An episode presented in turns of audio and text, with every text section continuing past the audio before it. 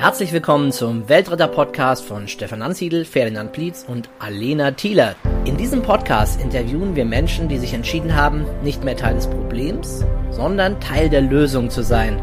Erhalte Impulse für eine bessere Welt. Herzlich willkommen zu einer neuen Folge des Weltretter-Podcast. Diesmal mit Ferdinand Plietz und ich freue mich auf meinen Interviewpartner, der mir gerade gegenüber sitzt. Ich bin bei ihm zu Hause in einem sehr ländlich gelegenen Ort, Hüttenheim, Landkreis Kitzingen. Hier sind sehr viele Landwirte unterwegs und der Herr neben mir ist auch Landwirt. Meiner Meinung nach ist er ein ziemlich bekannter Akteur in der unterfränkischen Bioszene und er sieht sich selbst als aktiver Umweltschützer. Da werden wir mit Sicherheit auch drüber zu, darauf zu sprechen kommen und er ist Kommunalpolitiker. Ich freue mich sehr auf das Gespräch. Hallo Hans Platte. Ich grüße dich, Ferdinand. Herzlich willkommen im Weltretter Podcast. Das freut mich sehr. Hans, wenn dich jemand fragt, was machst du beruflich, was antwortest du dann? Ich bin Biolandwirt. Das ist so das, was am einfachsten verstanden wird. Okay. Aber ich, ich mache daneben auch Biokontrollen, ähm, aber ich sehe meine Profession eben in der Tätigkeit als Landwirt mit Weinbau und Geflügelhaltung. Weinbau und Geflügelhaltung, das sind deine zwei wichtigsten Standbeine. Und der Ackerbau daneben auch, ja. Ah ja, okay. Was baust du jetzt alles so an im Ackerbau? Ja, wir haben dieses Jahr Dinkel, Weizen, Hirse, Wintererbsen und ein paar Stilllegungsflächen. Dann machen wir Weinbau, pilzresistenten Regent, Rotwein und ein Müller-Thurgau biologisch und wir halten Masthähnchen.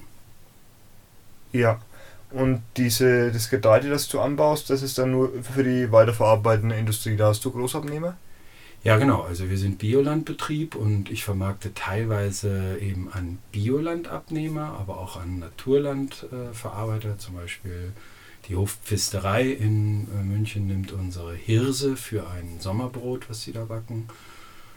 Ähm, und wir sind jetzt im 21. Jahr da hat sich so ein bisschen rausgeschält, ähm, mit welchen Partnern man doch recht nachhaltig und verlässlich über Jahre Verträge hat, wo man immer wieder gute gemeinsame Zusammenarbeit hinbekommt. Ja. Was bedeutet denn Biolandwirtschaft für dich? Ja, Biolandwirtschaft ist für mich so ein bisschen Verlängerung von Naturschutzarbeit weil ich eben früher mal schon mit 16 Jahren einen Jagdschein gemacht habe. Meine Eltern zwar keine Landwirtschaft hatten, aber wir immer im Kontakt mit landwirtschaftlich geprägten Freunden erlebt haben, dass es da Zwist zwischen Landwirtschaft, Einsatz von Pflanzenschutzmitteln und äh, Zerstörung von Feldbiotopen gegeben hat. Und für mich war dann wichtig, selber Biolandwirt und Naturschützer zu werden. Ja. Und gab es da irgendwie so ein Schlüsselerlebnis, bei dem dir dann klar wurde, ja, okay, jetzt schlägst du auch beruflich diesen Weg ein? Ja, das hat sich eher ganz zufällig ergeben. Ich habe zwar Landwirtschaft studiert mit einem Schwerpunkt Umweltsicherung, aber das Schlüsselerlebnis war dann, dass ich meine Frau hier in Hüttenheim, also im Studium in Weinstefan kennengelernt habe, die aus ja. Hüttenheim kommt und ja. deren Eltern damals schon den Hof hier bewirtschaftet haben. Und so bin ich halt über die Ehe in Kontakt mit, den, mit der Landwirtschaft der Schwiegereltern dazu gekommen, dass ich hier den Hof mittlerweile eben ökologisch bewirtschafte. Genau, da hast du vorhin schon mal was davon erzählt. Ähm, du bist dann hier nach Hüttenheim gekommen und dein Schwiegervater hat hier schon Landwirtschaft betrieben. Genau, der hat, also, dann, ja. der hat einen traditionell kleinen fränkischen Betrieb mit Sauenhaltung und Weizen, Rüben, Raps in einer kurzen Fruchtfolge gehabt. Er hat relativ intensiv auf diesen wenigen Flächen, der hat bloß 12 oder 15 Hektar gehabt, mehr war das gar nicht, hat aber auch keine Schulden gehabt, er hat diesen vielseitigen Betrieb konventionell äh, bewirtschaftet und ich habe da immer so ein bisschen reingemeckert, äh, immer wenn er mit der Spritze durch den Hof gefahren ist, ja. bis er dann gesagt hat, Hans, du kriegst von mir drei Äcker, einen mittleren, einen guten und einen, einen schlechten und dann kannst du ja mal mit unserer Technik, die eh da ist, auch mal biologisch wirtschaften. Was heißt ein mittlerer, ein guter und ein schlechter, nur zum Verständnis? Ja, mittlerer ist ein ertragsfähiger Lehmboden, ein guter ist ein ein tiefgründiger Lösslehm und ein schlechter ist ein steiniger Tonboden bei uns hier in Hüttenheim. Ja. Das ist so das Spektrum, wo ja auch so Lebenserfahrung erstmal erwirtschaftet werden muss, weil ich komme aus Niedersachsen von Sandböden mit 800 mm Niederschlag und das ist was ganz anderes von der Naturerfahrung, aber auch vom Landbau her. Wenn man dann hier in ein Trockengebiet kommt, wo es gerade mal 600 mm vielleicht regnet und die nicht mal mehr die letzten Jahre, ja. und dann auf tonigen, lehmigen Böden, wo der Boden an den Gummistiefeln hängen bleibt oder an den Reifen. Das kannte ja. ich vorher nicht. Auf dem Sandboden bleibt kein Boden am Reifen hängen gewissermaßen. Ja, klar. Äh, gut, jetzt könnte ich ja sagen, naja, gut, Erfahrung hattest du ja sowieso keine, wenn ich das richtig verstanden habe. Also du hast das hier dann erstmal bis hier in die Praxis gekommen. Naja, ich habe schon äh, zwei Jahre landwirtschaftliche Lehre vor meinem Studium gemacht. Ach so. Ja. Und habe dann äh, hier auf dem Betrieb diese Art der Bodenbewirtschaftung eben mit schweren Tonböden und klebrigen Lehmböden oder verschlemmenden Böden äh, so erlebt, was ich so vorher noch gar nicht kannte. Ähm, aber es ist mittlerweile schon so, dass ich hier die, das Gleichgewicht in der Natur oder die, die Witterungsentwicklungen viel, viel besser einschätzen kann als in den ersten Jahren. Wir machen das jetzt 21 Jahre und ich bin da heute geduldiger oder ich äh, lasse mich nicht von kurzfristigen Wetterereignissen äh, kirre machen, weil ich einfach weiß, dass im Oktober oder November doch noch immer wieder eine Phase kommt, wo ich hier in diesem Landkreis Kitzingen-Hüttenheim auf die Äcker schon nochmal zum Säen raufkomme, wo man denkt, es könnte schon alles Land unter sein, es ist jetzt vielleicht schon bald Winter, aber wir haben nicht mehr die strengen Winter, wir haben relativ ausgetrocknete Böden und da kann man manchmal doch relativ relaxed seinen Ackerbau hier machen. Ja. Hast du die Wetterereignisse gemeint, von denen du dich nicht mehr aus der Bahn werfen lässt. Was gibt es denn zu den Wetterereignissen sozusagen? Wie haben die sich verändert in den letzten Jahren? Hat sich da was verändert? Naja, man kann schon äh, bei uns förmlich sehen, dass ähm, im Unterboden nahezu gar kein Wasser mehr ist. Wir haben ähm, im Internet von der LFL eine Veröffentlichung, wo es da heißt, wir hätten jetzt zwei Jahre ein Wasserdefizit von 450 Liter pro Quadratmeter. Ein Defizit, was fehlt, nicht aufgefüllt worden ist. Im Vergleich zu den Jahren davor im Durchschnitt. Zu dem 30-jährigen Durchschnitt ja. als Vergleich. Und was wir letztes Jahr erlebt haben, wir konnten eigentlich nicht mehr pflügen. Wer gepflügt hat, hat riesen Brocken aus dem Boden rausgerissen, die ja. sich aber nicht mehr klein machen lassen haben weil sie so hart gewesen sind und dann hat man sehr viel Luft im Unterboden, wenn man solche Kluten erzeugt. Wir kratzen eigentlich mit einer Minimalbodenbearbeitung, mit einer Scheibenegge sehr, sehr flach, einfach nur noch oberflächlich auf den Böden und äh, versuchen den Wasserhaushalt im Auge zu behalten. Dass erstens die Böden versicherungsfähig sind, also dass die Niederschläge, die noch kommen, selbst wenn sie als Starkregen kommen, auf jeden Fall auf der Fläche versickern und nicht oberflächlich abfließen und dass das bisschen Wasser, was da ist, für die Pflanzen reicht. Und das hat sich im Weinbau letztes Jahr so ausgeprägt, dass der Weinbau letztes Jahr schon noch einen super Ertrag gebracht hat, weil im Untergrund noch Wasser gewesen ist. Das ist aber komplett ausgezehrt worden, über Winter kaum aufgefüllt worden. Wir haben im Winter mhm. Im Winter haben wir knapp 150 mm Niederschlag oder 150 Liter pro Quadratmeter bloß gehabt. Ja. Und da hätten es gut 400, 500 sein dürfen. Ja. Die fehlen und darum war dies Jahr zum Beispiel im Weinbau knapp 60 Prozent des Ertrags der üblichen Erwartungen nur noch erreicht. Dieses Jahr 60 Prozent der üblichen Würde ich mal so sagen, ja. Genau, da hatten wir auch vorhin, als wir über deine Felder gefahren sind, wir waren ja ein bisschen unterwegs, vielen Dank dafür, war sehr interessant da hast du mir das schon erzählt, 60% der Erwartungen hast du dieses Jahr geerntet, im, was Wein angeht. Ja. Und letztes Jahr war es aber mehr über den Erwartungen gelegen, bei ungefähr 120% Ja, genau. Also wir haben letztes Jahr, das haben, ist vielen Winzern so gegangen, mehr Ertrag gehabt als die Jahre davor weil es ein sehr sonniges Jahr war, weil äh, der Wein günstige Voraussetzungen von, der, von dem äußeren Klima hatte und noch so viele Reserven im Untergrund, insbesondere bei alten Weinstöcken. Wir haben ja teilweise 25 Jahre alte Pflanzungen, wir haben aber auch eine 40 Jahre alte Pflanzung, die unheimlich tiefe Wurzeln hat. Die können so einen Sommer wie 2018 ja. sehr gut nutzen, um gute Erträge zu bringen. Dann ist aber irgendwann Ende mit Wasser im Untergrund und dieses Ende vom Wasser, diese begrenzten Reserven, die letztes Jahr aufgebraucht worden sind und nicht aufgefüllt worden sind, haben uns eben dieses Jahr die Ertragsdepression gebracht. Und man muss auch sehen, der Weinstock an sich muss ja auch mal regenerieren. Der kann ja, ja. nicht immer nur Höchstleistung produzieren. Ne? Ja, also es ist eine, eine schlechte Vorlast aus dem letzten Jahr, weil es letztes Jahr schon so trocken war. Zum einen. Ja. Und die Pflanze ist erschöpft, kann man das so genau, sagen. Ja. Und deswegen war dieses Jahr wahrscheinlich besonders schlecht. Ja. Also die Qualitäten waren gut, aber der Ertrag von der Menge her war schlecht. Und wir haben Extreme gehabt, wir haben Sonnenbrand bei Trauben gehabt. Also es sind Trauben äußerlich ähm, verbrannt bei 38 Grad Außentemperatur zu intensive Sonneneinstrahlung. Dadurch ist die Haut äh, praktisch ähm, aufgerissen und die Trauben sind vertrocknet. Das hat man sonst hier auch nicht gehabt, dass wirklich Trauben durch Sonnenbrand kaputt gegangen sind. Ja. Also mir kommt es jetzt auch subjektiv so vor, aber bei dir merke ich schon, du kennst viele Zahlen, was den Niederschlag angeht und so weiter. Mir kommt subjektiv so vor, als hätte sich das das Wetter, diese Extreme erst die letzten drei Jahre oder so irgendwie total potenziert.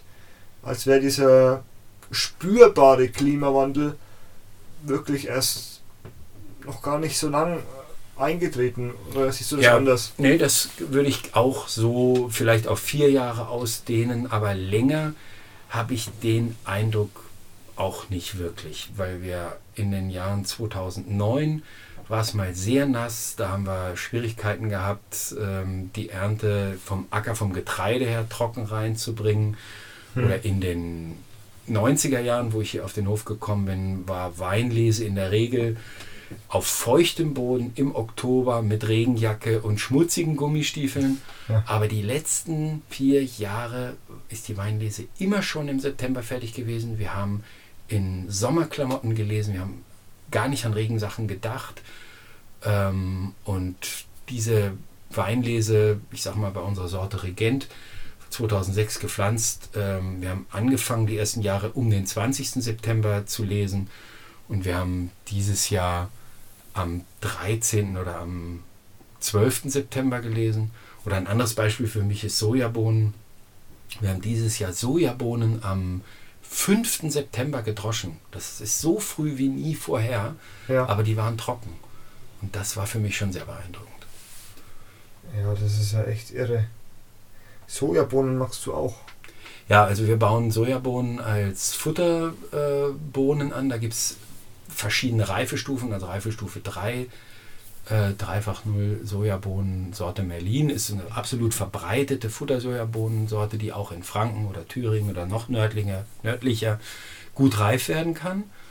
Und die sammelt Stickstoff, die macht eine wunderschöne Bodengare, hinterlässt viel Laub auf dem Acker, was eine gute Vorfruchtwirkung hat und ähm, schließt für mich die Fruchtfolge sehr gut, ähm, weil es einfach ähm, eine schöne Bodengare auch hinterlässt. Also das ja. ist einfach eine Gesundungsfrucht, auch wenn sie im Sinne der Debatte um Gentechnik und brennende Urwälder in Brasilien wird die Sojabohne eher als ja, wird er ein bisschen verteufelt. Als, genau, ja. als, als etwas ganz Schwieriges gesehen, aber in dem Augenblick, wo ich sie hier bei mir einsetzen kann äh, und selber die Sojabohnen erzeugen kann, die am Ende in der Futterkette für unsere Hähnchen auch eingesetzt werden können, dann ist das eine gut funktionierende Ergänzung in der Fruchtfolge. Ja. Eine Futter, eine klassische Futtermittel-Sojabohne, das heißt also, diese Veganer, Vegetarier Trends, also für deren Futter ist es nicht, da fließt es nicht mit ein. genau, also die Anforderungen bei einem äh, für die menschliche Ernährung äh, zur Tofu-Erzeugung oder für Sprossenerzeugung ja. Ging es vielleicht mit weniger Eiweiß, aber für Tofu werden in der Regel 40, über 40 Prozent Rohprotein, Eiweiß in der Bohne äh, gefordert. Das hat diese Sorte Merlin nicht. Die hat vielleicht 35 oder 37 oder 38 Prozent Soja, äh, Eiweißanteil wird deshalb traditionell als Futterbohne verwendet. Aber nichtsdestotrotz würden hier auch Speisesojabohnen äh, gedeihen, die dann aber in der Regel doch etwas später abreifen und einen geringeren Ertrag haben und für meine Verhältnisse zum nächsten Verarbeiter einfach zu weit gefahren werden müsste. Also ich habe dann auch schon mal für Taifun ja. Sojabohnen nach äh, Freiburg geliefert. Da ist dann der Transport äh, 20 Prozent der Erzeugungskosten. Und das, das kann es nicht sein, dass ich wenige Sojabohnen auf sehr weite Wege schicke, während die äh, Futtersojabohnen mittlerweile im Biolandbau recht verbreitet für Schweine und Geflügel hier in der Region angebaut werden und dann eben auch für äh, Futtermühlen hier aufbereitet werden können. Ja, ich finde das Thema spannend, weil du ja jetzt schon mal hast anklingen lassen, dass Soja auch sehr in der Kritik ist mhm. weil in anderen Ländern der Welt dafür Urwald abgeholzt wird und weil irrsinnig viel Flächen dafür verbraucht werden, vor allem in Südamerika und dann wird mhm. das, ähm, die Ernte um die ganze Welt geschippert. Genau. Gleichzeitig ist ja durch diese zunehmende Quote an Veganern und Vegetariern steigt ja auch die Nachfrage nach jetzt anderem Soja, nach, ähm, für Menschennahrung. Mhm. Wie siehst du dieses ganze Soja-Thema? Naja, ich sehe das schon so, wie du es jetzt eingeführt hast, dass du sagst, Konkurrenz zwischen Viehfuttererzeugung und eigentlicher Urerzeugung von Lebensmitteln für den direkten Verbrauch bei genau. Veganern oder Menschen, die vegetarisch äh, essen wollen. Das Dilemma ist einfach so, dass ähm, durch das blanke Angebot von, so viel ich weiß, äh, nutzen wir 4 Millionen Hektar Sojaanbau in Südamerika, während wir selber bloß 12 Millionen Ackerbaufläche in Deutschland haben. Das muss man sich mal im Verhältnis vorstellen. Ja. Also 20 Prozent unserer Lebensmittelflächen liegen dann in Südamerika oder auch Nordamerika werden ja auch teilweise Sojabohnen angebaut, ja. ähm, um dann hier äh, Schweine oder Geflügel in Ställen zu halten, in Tierzahlen, die man auch wirklich in Frage stellen kann, äh, mit einem äh, Futtermittel, was eigentlich Lebensmittel für den Menschen direkt sein könnte. Also genau. da sehe ich schon eine gewisse Konkurrenz. Ich sehe aber für mich in unserem Betrieb, im Betriebskreislauf, ähm, jetzt ja, kein großes Dilemma. Wir mästen 450 Hähnchen pro Durchgang. Das sind hier keine wesentlichen ähm, Verluste oder von der Nahrungsmittelkette. Da, da, würde ich das nicht so kritisch sehen. Also ich, ich sehe es dann eher global. Wenn, ich sehe es eher global, genau. Wenn, wenn, wenn woanders Menschen hungern und äh, auf Flächen, wo Viehfutter für Europa angebaut wird, was dann womöglich in unmöglichen Verhältnissen in der Massentierhaltung äh, gehalten wird, halte ich das für wesentlich kritischer, als wenn ich vor der Tür für mein Geflügel Sojabohnen anbaue und die dann auch noch meine Fruchtfolge ergänzen. Ja. Genauso wie der Hähnchenmist ja auch absolut meine Fruchtfolge abrundet, dass ich eben mit den Sojabohnen vor Weizen und dem Hähnchenmist dazu einen wunderbaren Weizen äh, erzeugen kann und danach nochmal einen schönen Dinkel und dann kommen meinetwegen Erbsen äh, oder Ackerbohnen. Also eine bunte Fruchtfolge, die im ökologischen Landbau einfach für die Stabilität des Systems einfach da sein muss. Ne? Ja. Also da ist dann die Nutzung der Sojabohnen, ob die dann als Viehfutter oder als menschliche Ernährung genutzt werden, ist für mich dann eher nachrangig, sondern die Fruchtfolge genau. insgesamt muss passen. Weil es ja dir in deinem Betriebskreislauf wahnsinnig viel bringt. Genau. Da möchte ich gleich nochmal drauf zurückkommen, aber nochmal kurz zu dem ähm, Thema Soja, dass wir ja Unmengen für Futtermittel anbauen, während aber für Menschennahrung teilweise zu wenig da ist. Hm. Ich frage dich mal ganz allgemein, was glaubst du, was läuft denn da schief? Warum ist es so? Naja, also häufig ist es traditionell so, dass Menschen ein Fleischgericht ja als wertiger einstufen gegenüber einem rein vegetarischen Gericht. Also wir haben es vorhin auf dem Fahrrad kurz diskutiert. Ich habe so WG-Erfahrung vom Studium. Mhm. Da habe ich ja erstmals erlebt, dass nicht nur Mamas Küche für ein, vernünftiges Leben relevant ist, sondern dass andere Menschen auch anders kochen, aber ja. dass man was dazulernen kann. Ja. Und äh, ich denke, heute kann man das über Zeitschriften oder über Freundeskreis und über Angebote von italienischer, griechischer oder türkischer oder syrischer Küche auch ganz andere Angebote erleben. Aber die Verbreitung neuer Gerichte gegenüber Currywurst und Rinderbraten und äh, was man so üblicher isst, ja. das ist manchmal schwer durchsetzbar. Ne? Also es ist halt Gewohnheit, dass die Leute ihren Leberkäse essen, ohne sich überhaupt Gedanken zu zu machen, wie sieht das Tier dazu aus? Also ich habe jahrelang Puten gemästet, da haben schon Leute auf dem Hof gestanden, die haben regelmäßig bei mir Putenfleisch gekauft und haben sich gewundert, ja. was, so sieht eine Pute aus? Die haben ja nie eine Pute gesehen, ja. weil sie bei mir im Freiland läuft. Aber die Puten, die wir sonst als Tiere für das Putenschnitzel oder das Putengeschnitzelte essen, die sind ja in der Regel in geschlossenen Hallen. Die sieht ja. kein Mensch. Genau. Und darum wissen die Leute auch nicht, wie eine Pute aussieht. Ja. Also ich behaupte ja immer, dass das Absicht ist von der Lebensmittelindustrie, sage ich jetzt mal so halb anonym, mhm. dass wir da extra natürlich nicht über die Zustände aufgeklärt werden und deswegen auch nicht wissen, wie viele Schweine vor allem jetzt oder auch Geflügel in Deutschland überhaupt in diesen großen Stellen gehalten werden. Also welche Dimensionen es annimmt, mhm. in unserem relativ kleinen Land auch, in manchen Regionen, Niedersachsen oder so, das mhm. können wir uns ja gar nicht vorstellen. Das weiß ja der Otto-Normalverbraucher nicht, ja. weil er sich ja. nicht so dafür interessiert und weil er auch bewusst da im Unklaren gehalten wird, oder? Genau. Also es gibt da zwei Strömungen. Das eine ist, dass Landwirte schon ein schlechtes Gewissen haben, so wie man jetzt eine Flugscham hat oder sich für ein SUV-Auto anfängt zu schämen. Ja.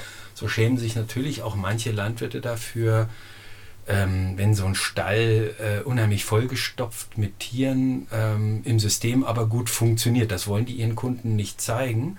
Es gibt aber beim Bauernverband auch eine Strömung, die sagen, wir müssen den Kunden jetzt endlich ehrlich zeigen, wie gute Landwirtschaft funktioniert. Mit viel Desinfektionsmittel und Antibiotika ja. kann man eben auch Tieren in einem geschlossenen großen Stallsystem ein Leben organisieren, wo wir einen maximalen Profit haben und auch relativ wenig Verluste entstehen. Äh, das mag ja sein, dass man so ein System mit Soja aus Regenwaldregionen und Medikamenten und äh, Desinfektionsmitteln hinbekommen kann. Für mich stellt sich dann aber zunehmend die Frage, ähm, wie leben solche Tiere, die eine, äh, Schweine, die eine Intelligenz nah am Hund haben, wie leben die? Ja. Was für ein Leben fristen die sechs, sieben Monate? Wenn man doch sieht, dass die auf Biobetrieben ähm, im Freiland toben, dass die sich Nester bauen, wenn man ihnen Stroh anbietet, dass die bei kältestem, schlechtestem Wetter auch mal draußen liegen bleiben, weil sie einfach diese Witterungseinflüsse genießen. Die wollen mal Schlamm baden, die wollen mal sich in den Staub legen, die wollen auch mal im Schatten liegen oder in die Sonne gehen. Also insofern hat der konventionelle Bauer, der jetzt mit äh, konventionellen gentechnisch veränderten Sojabohnen womöglich aus Südamerika hier einen riesengroßen Stall abzuzahlen hat, der steckt schon gewissermaßen in der Zwickmühle. Der, der ja. hat sich in dieses System rein manövrieren lassen, weil ihm ja. irgendein Stallbauberater oder ein Berater vom Amt oder die sogenannte Top-Agrar-Zeitschrift oder das Bayerische Wochenblatt weiß gemacht hat, dass das der richtige Weg wäre. Wundert sich dann aber, dass er gewissermaßen selber zum Schwein wird. Er muss morgens und abends in diesen stinkenden Stall, äh, da ist keine frische Luft drin, außer mit starken Ventilatoren wird da irgendwie schon Luft reingebracht. Ja, aber es ist es ist Welten entfernt von dem, was so ein Schwein eigentlich könnte. Ne? Und das, das Krasseste, was ich mal erlebt habe, war eine Schweinehalterin, die hier auf so einem Bauerntag aus Nordrhein-Westfalen in Bayern referiert hat. Die hat dann behauptet, sie hätte noch nie Schweine gesehen, die in einen Getreidehaufen, äh, in einen Strohhaufen am Getreideacker nach dem Dreschen reingetobt werden, um sich ins Stroh zu schmeißen.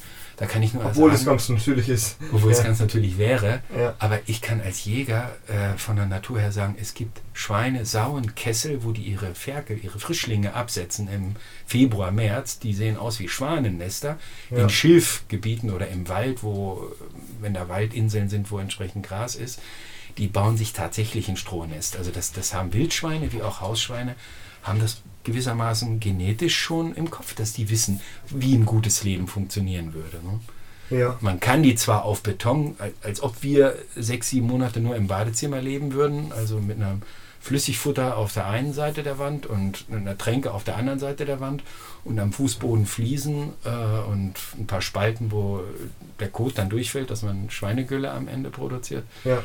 Das, das können die alles überleben.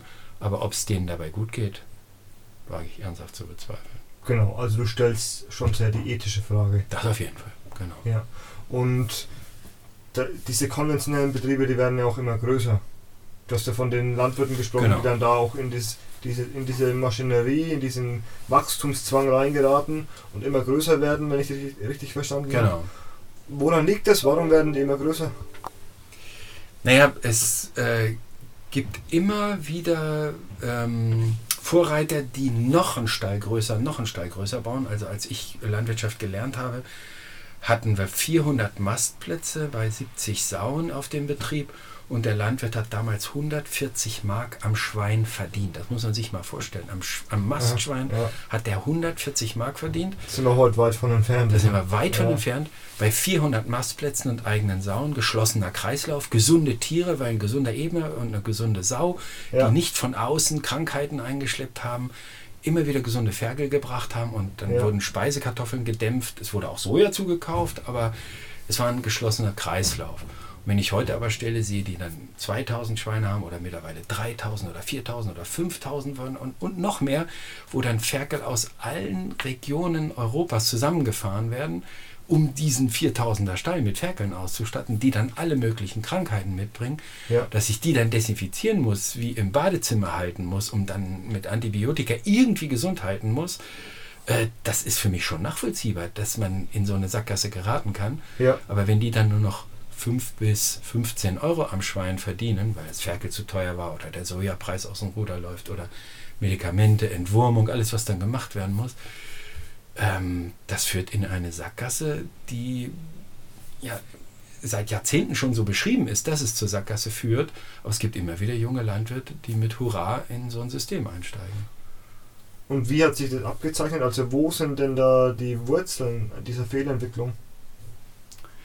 Naja, die Wurzeln ist mangelnde äh, Informationsbereitschaft junger Landwirte, würde ich mal sagen. Also wenn ich heute in eine normale Landwirtschaftsschule gehe, ohne einen Fachlehrer, der sich im Ökolandbau wirklich auskennt, wenn ich ein normales bayerisches Wochenblatt lese, wenn ich die Top Agrar lese ähm, und mich wirklich nicht mit ernsthafter ähm, nachhaltiger Landwirtschaft, mit Biolandbau, mit artgerechter Tierhaltung, mit hoher Eigenmotivation auseinandersetze, dass ich sage, ja. ich will das anders. Ich möchte Tiere wie Hühner oder Schweine nicht so einsperren. Ja? Ich möchte äh, Kühen äh, die Möglichkeit geben, dass sie sich ihre Hufe ablaufen, dass die Weidegang haben. Ähm, dann kann ich ja gar nicht mehr so einfach zustimmen und sagen, das müssen jetzt 500 äh, oder 1000 Kühe sein, die, wo ich dann ganz viel Geld mit verdiene, sondern am Ende muss es doch möglich sein, gesunde Tiere, die auf Lebensleistung äh, gezüchtet sind, also nicht bloß fünf Jahre Milch geben, sondern meinetwegen acht oder zehn Jahre Milch geben ja. und damit ähm, von der Wirtschaftlichkeit her ganz anders gerechnet werden. Das, aber dazu muss man als äh, junger Mensch oder als Landwirt oder Landwirtin muss man eine Grundmotivation haben, sich dafür zu interessieren und dann auch sich umzuschauen auf Betrieben, die das so beherzigen. Und da gibt es viele. Es ja. gibt, ja mittlerweile ein Netzwerk von Demonstrationsbetrieben im Ökolandbau, deutschlandweit. Ja. Ja. Da kann jeder vorbeischauen.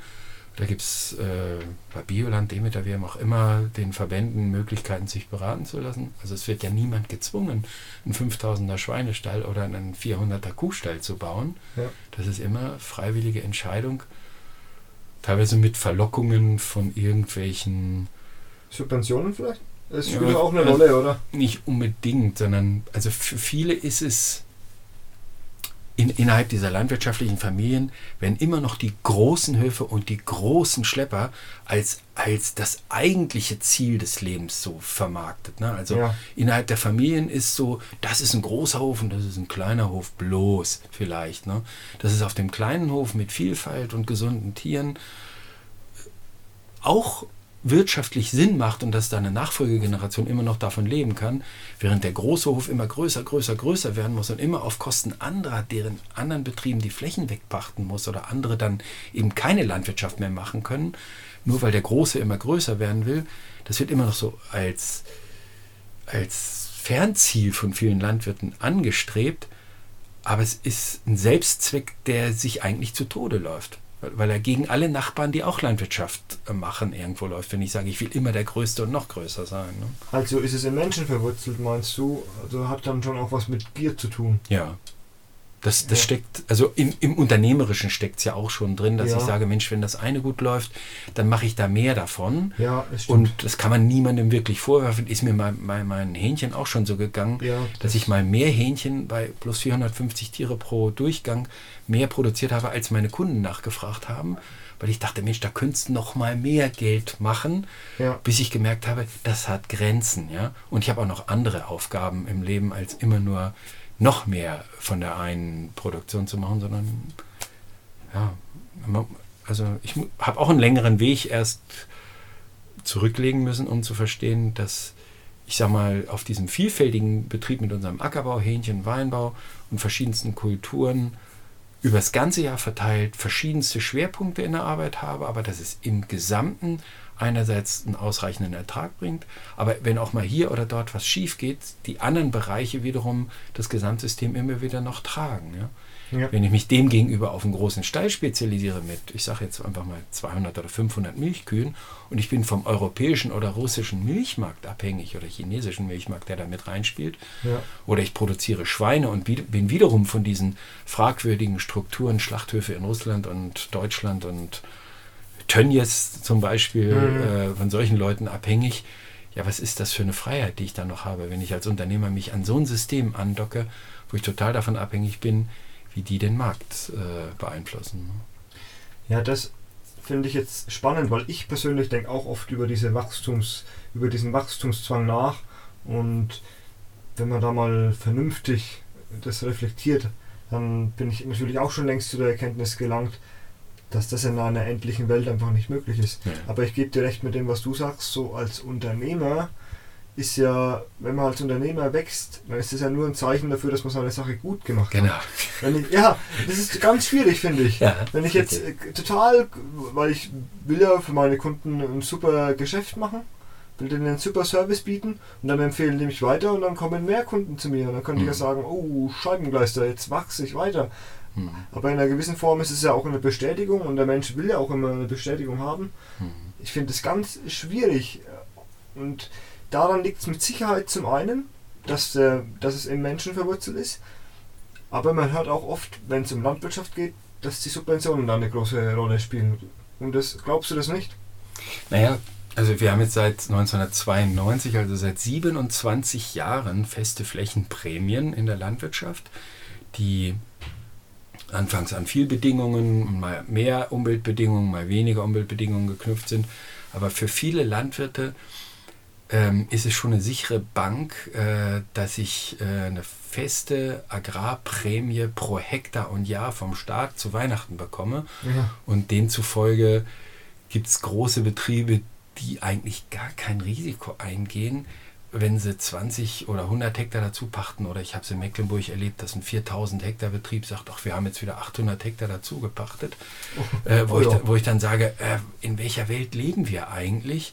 dass, dass so große Strukturen ähm, möglich sind und über ganze Dörfer und Arbeitsplätze entscheiden. Ne? Also sag mal, wenn wir hier in Hüttenheim, wo ich meine Flurbereinigungsdiplomarbeit äh, über Hecken in der Flurbereinigung gemacht habe, waren wir 41 Landwirte 1993 ja. und jetzt sind wir 16 vielleicht noch ne? Ja. auf 600 Hektar. Wenn da in Mecklenburg jemand 4000 Hektar betreibt, dann bestimmt der für vier, fünf Ortschaften was den Leuten vor die Nase gesät wird oder was für Ställe gebaut werden oder wer Arbeit hat und wer keine hat. Ne?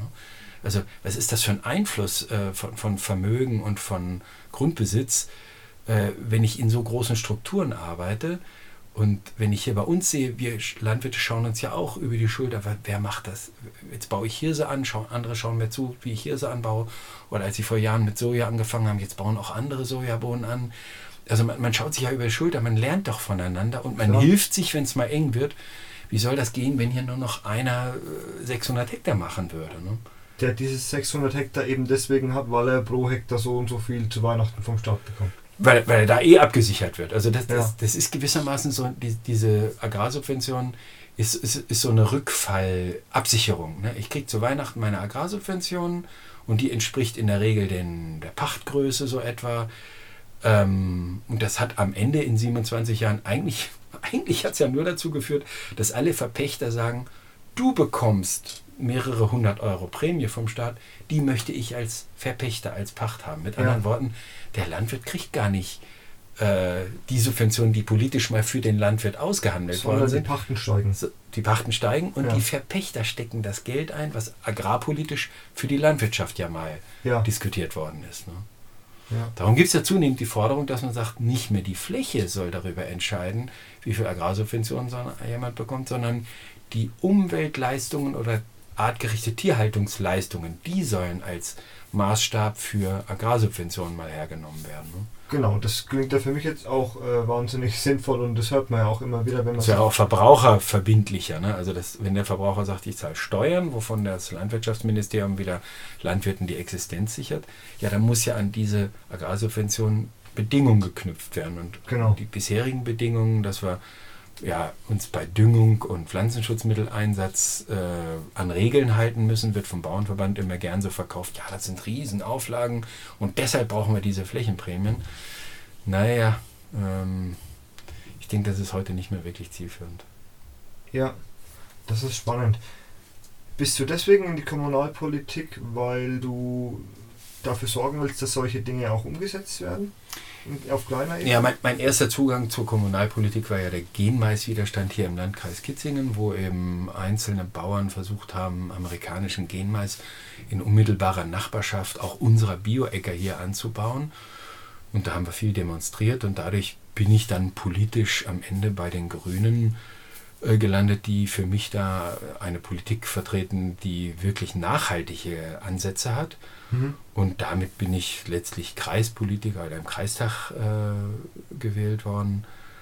Ähm, und auch da sehe ich Notwendigkeiten, dass man alles, was der Kreistag zu verantworten hat, also ob es jetzt ein Straßenbau ist oder ja bei uns im Kreis auch das Krankenhaus, die, die Ernährung im Krankenhaus, dass man da Einfluss drauf nimmt, nachhaltige Lebensweisen zu unterstützen. Ja. Und ich habe auch mal darüber nachgedacht früher. Ich, fand, ich finde Politik an sich schon interessant. Mhm. Aber dann habe ich so manchmal, dann frage ich mich ja manchmal, ja, kann man da wirklich was bewegen? Das ist, und ich kann halt aus der Praxis jetzt dazu nicht sagen. Was sagst denn du? Also ich habe ja so eher den Eindruck, auf der kommunalen Ebene kann man vielleicht sogar noch viel mehr was bewegen, als wenn man in der, in der größeren Politik spielt. Also hm. ist es für dich zufriedenstellend, so wie es läuft?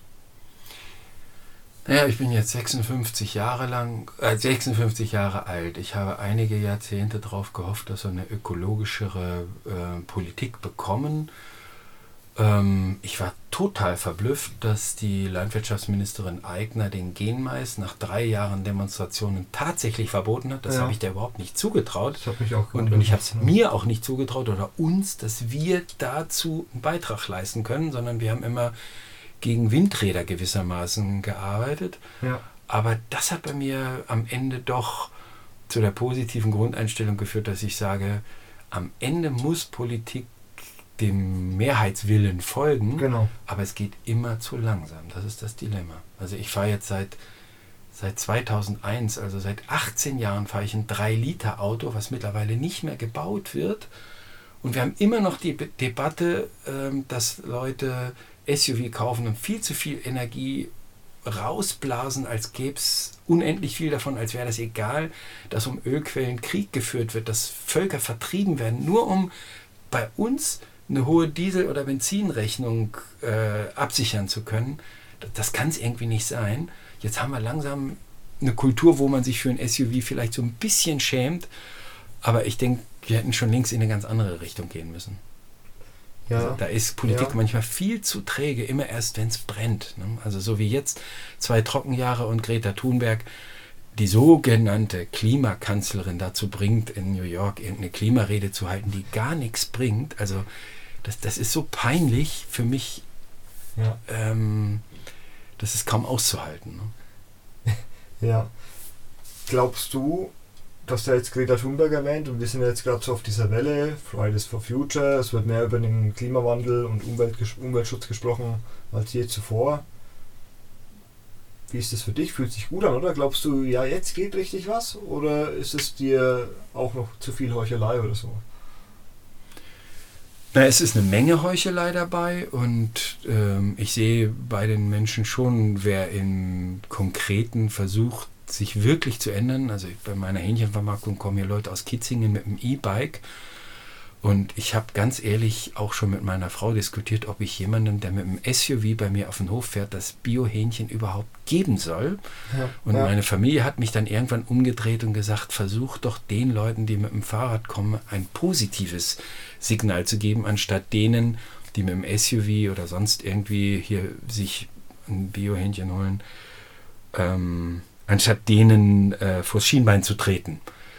Ähm, also es, es tut sich was, es ändert sich was, es kommt viel in Gang, aber für mich eigentlich immer noch zu langsam. Aber ich habe verstanden, dass das Generationen kostet. Ja.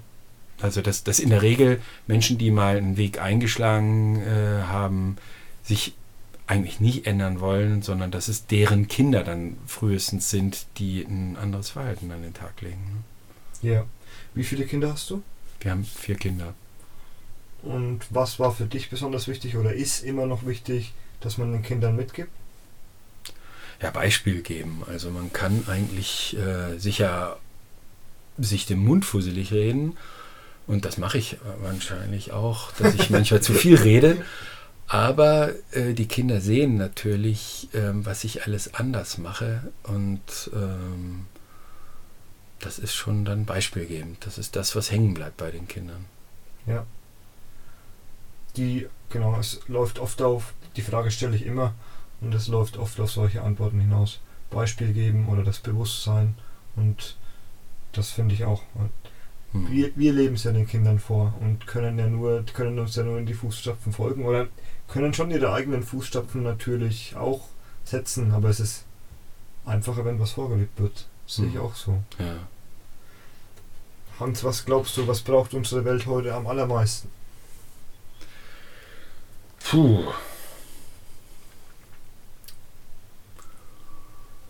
Ja, mal, was braucht die Welt am allermeisten? Ja, mit, sich mit dem wirklich äh, existenziellen Fragen wie jetzt Klimawandel einfach mal ernsthaft auseinandersetzen. Brauche ich, brauche ich diesen, diesen Luxuskonsum, den sich viele leisten? Oder wie, wie kann ich selber Teil einer Gesellschaft sein, die, ich sag mal so wie wir, nach der Wende nachdem der eiserne Vorhang gefallen ist, hatten ja. wir so das Gefühl, jetzt ist die Welt offen, jetzt wird wieder alles gut, die Bombe fällt nie, hat Hermann van Ween mal gesungen. Mhm. Ähm, so, so eine Grundeinstellung, dass jeder mitverantwortlich ist, das braucht die Welt am allermeisten. Dass man nicht auf die Politiker irgendwo schimpft oder auf die Autohersteller oder auf die Massentierhaltung, sondern sich selber dafür entscheiden, wie viel Auto will ich fahren, wie gehe ich mit meinen Nachbarn um, wie gehe ich mit Migration um, wie gebe ich Menschen, die hier zu uns gekommen sind, die wir auch wollen, äh, wie gebe ich denen eine Möglichkeit, Teil der Gesellschaft zu werden. Ne? Ja. Also sowas wie Sozialdienste oder Wehrpflicht oder sowas, wo man, wo man auch Zeit für die Gesellschaft im Leben investiert und sagt, ich bin Teil dieser Gesellschaft, dafür habe ich ein Jahr lang als Altenpfleger gearbeitet oder so. Ne? Also ja. wir, brauchen mehr, wir brauchen mehr Kit in der Gesellschaft, dass wir uns gegenseitig mhm. tragen und nicht Ellenbogengesellschaft. Jeder so sein eigenes Aktienpaket aufbaut, um besser dazustehen als der Rest. Ja. Hat mir super gut gefallen, Hans. Gibt es noch irgendwas, was du der Community, der Welt der Community gerne hm. mit auf den Weg geben möchtest?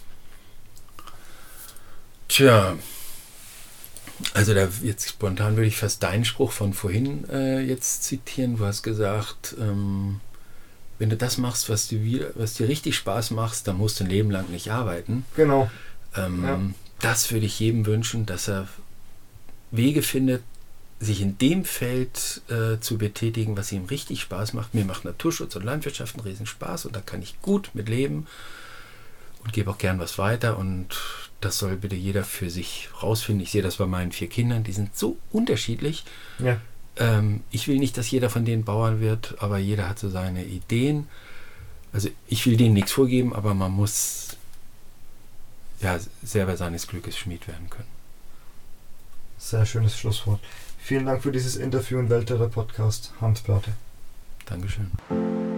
Das war eine Folge des Weltretter Podcasts Möchtest auch du Teil der Lösung werden? Dann geh auf www.welt-retter.org und mach mit.